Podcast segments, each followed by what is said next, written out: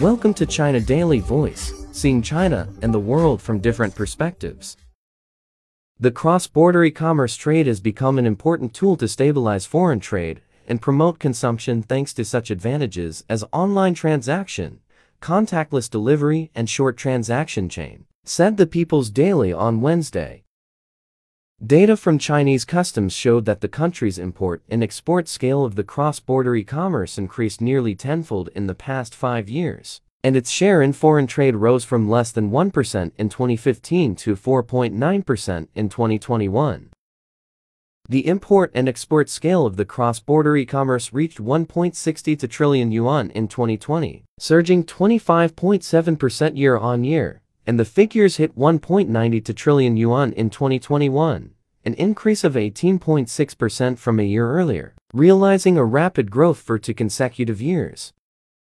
In the first six months of this year, the import and export transaction volume of the cross-border e-commerce grew 28.6% year-on-year to maintain steady and rapid growth. Recently, China has approved the establishment of comprehensive pilot zones for cross-border e-commerce in another 33 cities and regions, making it the seventh batch of such pilot areas. And the total number of the pilots reached 165 across the country. Many of the latest batches of comprehensive pilot zones for cross-border e-commerce are located in central and western China as well as the country's border areas. The pilot zones are expected to help facilitate the transformation and upgrading of traditional industries, and optimize and upgrade foreign trade, said the Xinhua news agency. The first comprehensive pilot zone for cross-border e-commerce was established in Hangzhou, East China's Zhejiang province. In past seven years, the city has fostered 49,000 cross-border e-commerce sellers, registered more than 2,000 overseas trademarks, and the trade volume of the cross-border e-commerce reached over 100 billion yuans.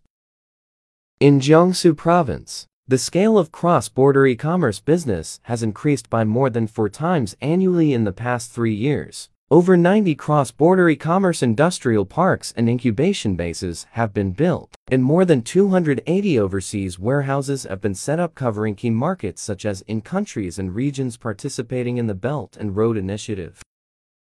The cross-border e-commerce has become a strong new driving force to stabilize the foreign trade under the COVID-19 pandemic, said the People's Daily. The cross-border e-commerce has significantly lowered the specialization threshold in international trade, that enabling a large number of small and micro entities to become new trade operators, said Sheng Qiuping, Vice Minister of Commerce.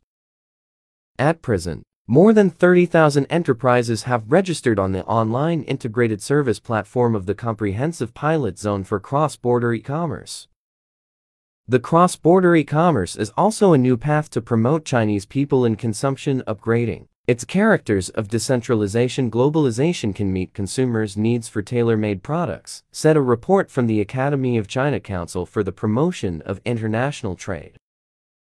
Logistics is a key factor to cross-border e-commerce services on timeliness and stability. In recent years, innovative models are emerging in the logistics, such as building overseas warehouses, return center warehouses, and high-quality goods warehouses for export. The comprehensive service complex formed, including warehousing, logistics, customs declaration and clearance, return and exchange, processing and maintenance, packaging and distribution, Data from the Ministry of Commerce showed that the number of the overseas warehouses surpassed 2,000 in the area, exceeding 16 million square meters, currently.